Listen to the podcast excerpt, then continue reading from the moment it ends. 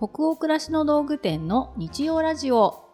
チャポンと行こう。7月7日日曜日の20時になりました。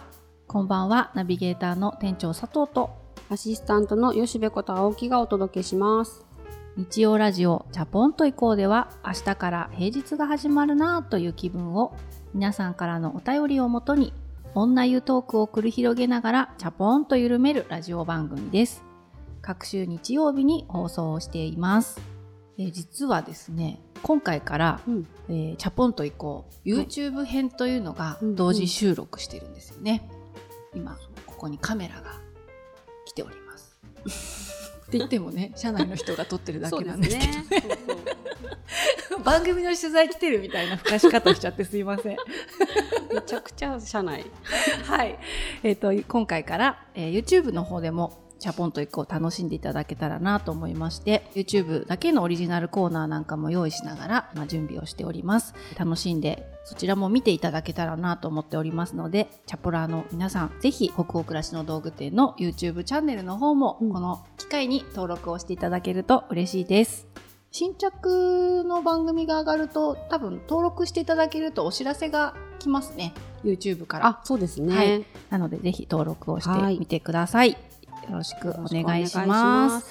えっ、となんか最近、うん。すごいねチャポラーの皆様から、うんうん。まあ、以前も本当にたくさんいいお便りいただけてたんですけどまたなんか一段お便りの量が増えた気がしません？そうなんですよ。しかも内容がなんか皆さん熱々で、うん。へーって思ってます、ねなんかうん。私たちも回を増すごとに、うんまあ、2人で喋ってはいるけどなんかお客さんチャポラーの皆さんとうん。喋ってるような気持ちで、いや本当ですどんどんなんねかこのラジオやれるようになってるのうんうん嬉しくない、嬉しい、ね本当にありがとうございます。いついつ大切に読ませていただいてるしやっぱりうんあの他のチャポラーの方のお話も聞きたいっていうお便りいっぱい届いてるので、できる限り、まあ、時間の限りはあるんですけど、うんうん。えっと、このラジオとあと今度 YouTube 編の方でもね、あのーまた別のお便り取り上げるコーナーとか作っていこうと思ってますのでぜひどしどし引き続きお寄せいただけたら嬉しく思います。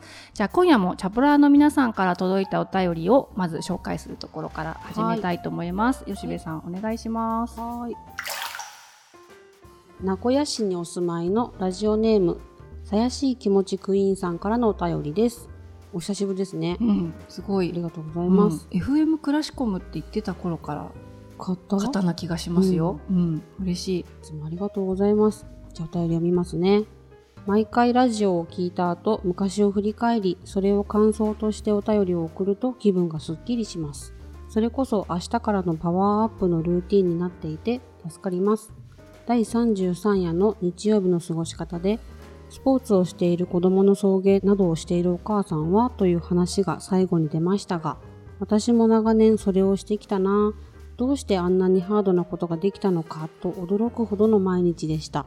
夫の協力を得られなかったので、一人でどうするか、それを工夫するのも今思い出すと楽しかったです。県外の試合の時など、まるでキャンプ状態。車の中に布団を持ち込み、子供は早めに到着するので、試合開始まで自分は仮眠を取ったり、待ち時間で仕事を片付けたり、そのうち車が走る家状態。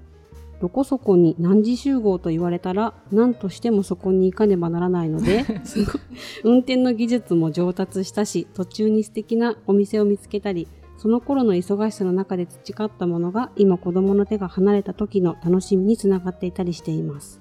そして子供とも共通の思い出がたくさん持てたことも頑張った分のご褒美だなと思っています。まあいいお便りありがとうございますすさやしい気持ちクイーンさんは、まあ、うん。このラジオとそれなりに長くお付き合いいただいている方かなと思うんですけど、うんうん。50代で今いらっしゃってうん。23歳と20歳の息子さんのお母様でいらっしゃるんですよね。先輩。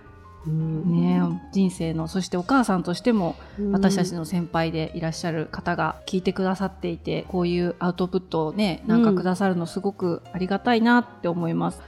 今うるっとしちゃった私。えー？うん、なんだろう この気持ち。わかんない。なんか希望の光みたいなのをあー。感じちゃった、うんうん。なんだろう。大変じゃない？やっぱ大変なこといっぱいあるじゃないですか、うんうんうん。まあ、私はこういうふうに車が家状態になるほどうん子供のあこれからなのかもしれないよね。まだうち小そうですね。3だから、うんうん。なんか息子のいろんなそういう遠征に付き合うとかって経験まだないけど、うん。まあ、でも今でもやっぱりあー大変なこといろいろあるなって思っちゃう時あるから、でもなんかそういう中にも振り返るとこうキラキラしたことが起きてるんだなと思ってその道にすがら素敵なお店を見つけたりとか、運転の技術がそれで上達するとかっていうたくましさを得られたりとか。うん。ね、うん。何よりもなんか子供と共通の思い出があるっていうのはいいなって思いましたね。ねすごい素敵でこれから子育ても含めてですけれども、うん、うん、なんかそれだけじゃなく人生を歩んでいく希望のお話だったなと。本当ですね。はいありがとうございますありがとうございます。続きまして、はい。はい、東京都にお住まいのラジオネーム R さんからのお便りです。第34夜を聞きました。自分って何だろう？常に思っていることです。最近一番思っていることは自分が何がしたいのかよくわからないということ。仕事はすごく楽しいしやりがいもあるのですが、この先どうなりたいかと言われると具体的なことがあまり言えないのです。後輩にも似たようなことを聞かれると困るなぁと常に思っています。ただ、役に立つおばさんにはすごく納得。誰かの役には立ちたいんですよ。でも、やり方まではあまり考えてなくて、相手のことをよく理解しようとする努力も大切だし、自分の考えも持っていないと役には立たないですね。でも、ゆるーっとその辺は身についていけばいいかなとも。だって、そればかり考えている時間もないし、焦って身につける必要もないし、それこそ自分のペースで生き方で身についていくもののような気がします。頑張るけれど、自分も忘れずに今日も過ごします。わあ、嬉しい。ありがとうございます。なんか拍手しちゃうよね、これ。本当ね、素敵な方が多いですね。ね R さん、ありがとうございます。役に立つおばさん、あれ、ちょっと勇気出して。言ってみた言葉遣いだったんですけど、うんうん思いのほかとてもポジティブな反響をたくさんいただいてね話してよかったなって思いました。そうですうね。んちょっとなんか勇気いりますよねい。ややっぱりちょっとねワードっていうかねワードがねでも、役に立つおばさんって、うん、なりたい。うん、なんか尊い存在うんな気もするので、ねなれたらいいなと私も思います。その他にも本当たくさんのお便りありがとうございました。お便りはすべて吉部さんとかスタッフと一緒に拝見をさせていただいております、えーそれでは本日のテーマに行きましょ本日のお便り、読みますね。うはい。東京都にお住まいのラジオネームにゃんこママさんからです。実家の仕事を手伝いながら主婦もしているアラフィフです。さて私はこの年になっても自分がどんな服が似合うのか今一つわかりません。デパートに洋服を買い物に行っても店員さんは私より若い方が多く試着し自分で鏡を見てもしっくりこないのですが店員さんはよくお似合いですよと勧めるのみ本当にと聞きたくなることもあります。うーん、おしゃれな人はどうしているんだろうなといつも思ってしまいます。デパートで扱っている私の年齢に沿ったブランドのものは結構地味な色、デザインだったり、流行りのファッションでもやはり自分の体型には絶対似合わないものもあり、友人とランチの約束をするたびいつも悩んでしまいます。皆さんはどうしているのでしょうか？うん、うん。私たちも知りたいですね、知りた皆さんどうしているんでしょうか？どうしているんでしょうか？どうしてやっぱりなんか年齢とかによって、こうちゃんと鍛えたりしてれば、そその体型が変わらなかったんだろうなとも思うんだけどもうゆる揺らぎに揺らいだ。い いね揺らぐっていう言い方いいですね。揺らぎに揺らいだ。体型がね揺らぎに揺らぎましてでもそれをどうこうするっていうのもなんかちょっとうん。パワーがなかったりそこまでの思いもなかったりして、そのボディを受け入れているんですけどね。そ のボディをボデねィをね揺らぎボディをね、なるほど。現在ご主人と長男長女の4人家族のうん、お母さんでママさん現在50アラフィフっておっしゃってるから50代でいらっしゃるってことですかうね、んうんまあ、確かにあとその20代30代の時より難しくはどんどんなっていきますよね。選択肢も減りません？減る。着られるブランドとか、うん。あとやっぱりその昔好きだったけど似合わなくなってきたって意味で、うんうん。年を重ねていくと選択肢がやっぱり減っていくなっていうのはすごい感じたりすることありますけどね。うん。ありますね。どうですか？選択肢が減ってきたし自分も選ぶパワーが減ってきたみたいなのも思うので、うんうんある時どうしたかな？なんか気に入ったものを色違いしたりとかしてあ制服みたいにして着るようになってみる時期があったーり、うん。でも飽きるからうん。探しに行くんですけどやっぱ同じように鏡の前でしっくりこないんですよね。でお似合いですよって言ってくれてるし確かにこう私が見てる目と店員さんの目って違うからうん。似合ってるんだろうけど私は見慣れなくてしっくりこないのよってすごく思ってうん。それでも買ってみたりはしてましたねちょっと冒険心で。で思ったのがわあこれ着てみたいって思った服は着てるうちになんか似合うえようになってくる。面白い。着てみたいから。好きだってことがだから大事なんだね。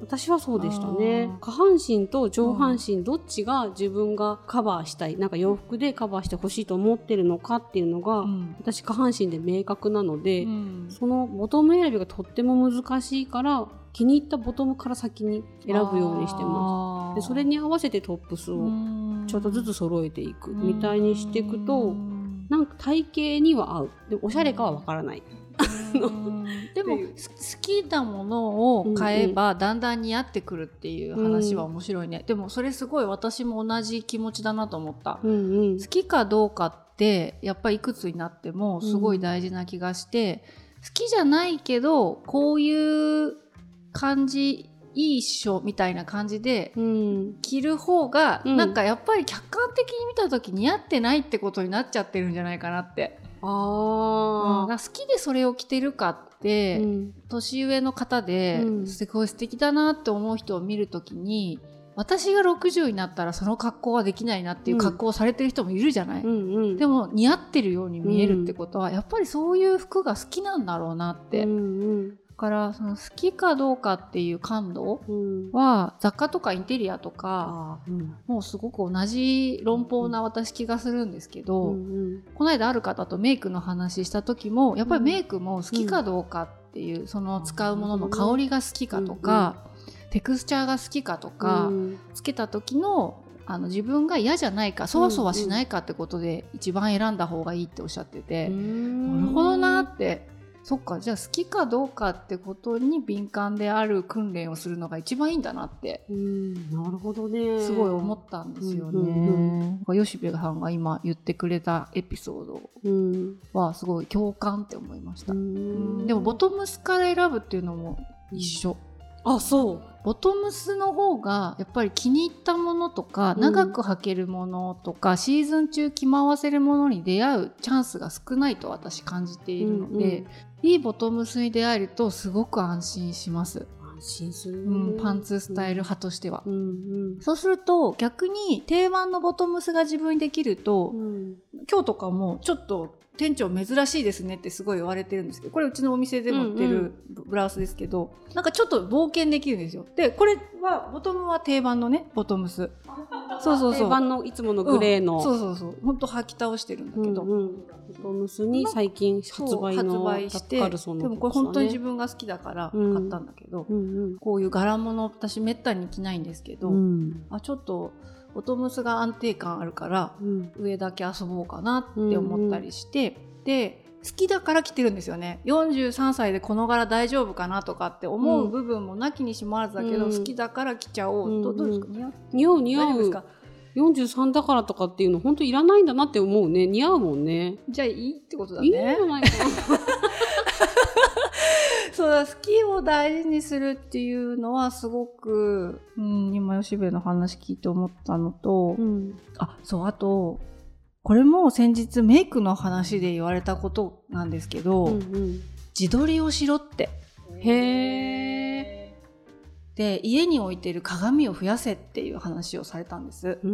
でちょっとそれ私エレベーターとかが開いたりして、全全部鏡だったりするとま、っすぐ3階のボタンとかをこって押すぐらい自分を見たくないんですよ。へえ。なんか鏡で自分を見るっていうのがあんまり好きじゃない。あ、そうなんだ。うん、え好きそう？よくメイク直しとかトイレでほらしてるから。メイク直しは一応あれ必要だからかたしなみとしてはいなんかするんですけど、うんうん大きい鏡とかで自分が映るとかだとこうやってなんか密室で鏡とかだから試着も嫌いなのってそれなんですよ。試着室が嫌なの私そう逆だわ。試着室試着しないと買えないから試着室は絶対入って、うん。鏡は見たら自分に対してニコニコしてます。いやーなんだろう？かどういうこと？でってできた人間だね。で本当に。なんか自分がちっちゃく思えてきたわ。違うわ違うわ。なんかね、うん。ニコニコしちゃうんだよね。こう鏡パッて見ると、スンとした顔してるから、うん。あ私今こんな顔で歩いてんだと思うと 顔ほっぺ上げギュッギュッて上げながらニコニコしてあ機嫌良さそうじゃんって思うとこう外に出ていける。そうなんだね。ね、そうシャッと開けて。ちょっときついとか言いながら。いやーいい最高。そうそういう心の余裕がだからないのかそうでも鏡増やす。だからちょっと話それちゃったけど自撮りをね、うんうん、あの写メでこう鏡に向かって。でそのメイクが冒険するのはいいんだけど似合ってるかどうかわからないっていうのって、自分を見慣れるっていうこともすごく大事だけど、うん。自分を客観的に見るために写真に撮るといいっていう話なんでそういえば私そのメイクはやってないんですけど新しい洋服買ってきた時とかそれよくやってるなと思って、おお撮ってるんだ。撮ってみたりして、鏡だとよく見えたりするんですけど、うん。他人の目線って多分写真的な目線だと思うんですよね。なのであもうちょっとここをこういう風にたるませてきた方がかっこよく見えそうだなとか、あここの辺がすごくこうなんかげっそりして見えちゃうから少しこうやって肩抜いてきた方がいいなとかって写真を撮ると気づけるんですよね。ね。なのでなんか自撮りをして自分を客観的に見る髪切った時とかも結構自撮りしてみたりします。あ私も美容師さんに四方八方から撮ってもらったりします。仕上がったらそうするとなんか鏡で見ても、うんいみたいな感じになるけど、うんうん写真だとちょっとちゃんと自分を客観的に評価できたりするから、うんそういうのありません？ありますね。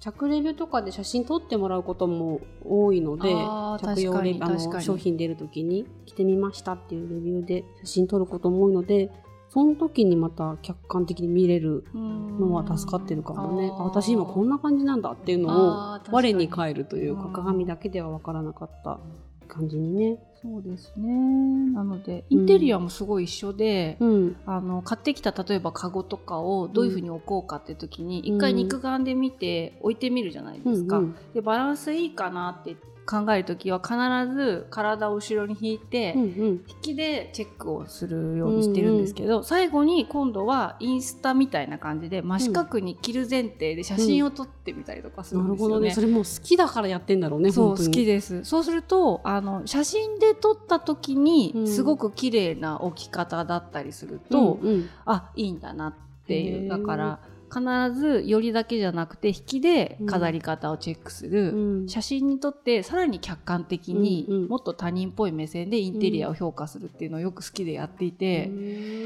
この間メイクの方にその自撮りしろって言われた時にあ全部同じなんだなって、うん。いかに客観的に自分を見る方法を、なんか仕組みで身につけていくっていうことなんだなってすごく思いました。なるほどうね。ん。面白い。といううんうん。感じなのでなんか私たちもそうやって一生懸命カシャカシャ写真撮ったりしてねそうですね。日々精進しておりますので一緒にそんな道のりを歩んでいけたら。嬉しいなと思います。なんかちょっと話違うかもなんだけど、うん洋服屋さん10代20代で大好きだった洋服屋さんって、うんそれ用にできていることが多くって、うんある日卒業しなくてもいいのになんか似合わなくなったから卒業しなくちゃってなってから迷子になり始めた気がしててそのブランドが一緒に年取ってくれたらいいのにってずっと思ってましたね。あーそういうブランドってある？一緒に年取ってくれてるブランドって。旗から見てると、うんあこのブランドはデザイナーのなんかこう年齢が上がるにつれてちゃんとデザインも変わってるしファンもついてきてるなって思うブランドはいくつかありますね。へだからねそういう私が好きなブランドが一緒に年取ってくれたらいいのになーってそのまうんまその10代のままの服じゃなくて。っん。ていう洋服をねうん作っていきますかねオリジナルでね。そうですね。確かに。そうきましたか、そうかな。そうできるように頑張ってはいるんですけれども はい貫けるように お客さんがおいくつになっても一緒にこのブランドと年を重ねていきたいなと思ってもらえるように、ね。洋服企画できるように、うん。スタッフと一緒に頑張りたいと思います。頑張って頑張ります。頑張 頑張って頑張って頑張ります。小学校の作文状態です。はい